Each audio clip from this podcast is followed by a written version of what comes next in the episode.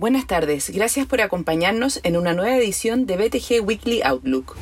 Los mercados globales mostraron rendimientos negativos, con los desarrollados retrocediendo un 1,7% y los mercados emergentes un 0,5%.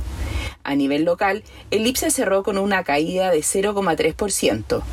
La semana estuvo marcada por la publicación de las minutas de la Fed, cuyo tono fue percibido de una forma más hawkish que lo previsto por el mercado, sumado a datos de empleo en Estados Unidos, junto a lecturas de inflación por sobre lo pronosticado en Europa y Chile.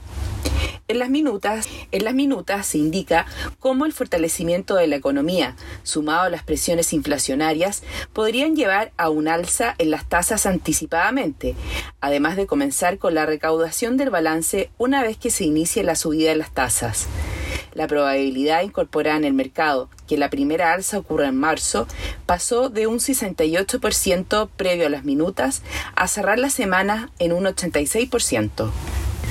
Para esta semana, entre los principales datos económicos sobre los que se centrará la atención de los inversionistas, destacan la publicación del IPC de diciembre en Estados Unidos, en el que se espera que ésta alcance un 7,1% año a año, con el dato subyacente estimado en un 5,4% año a año.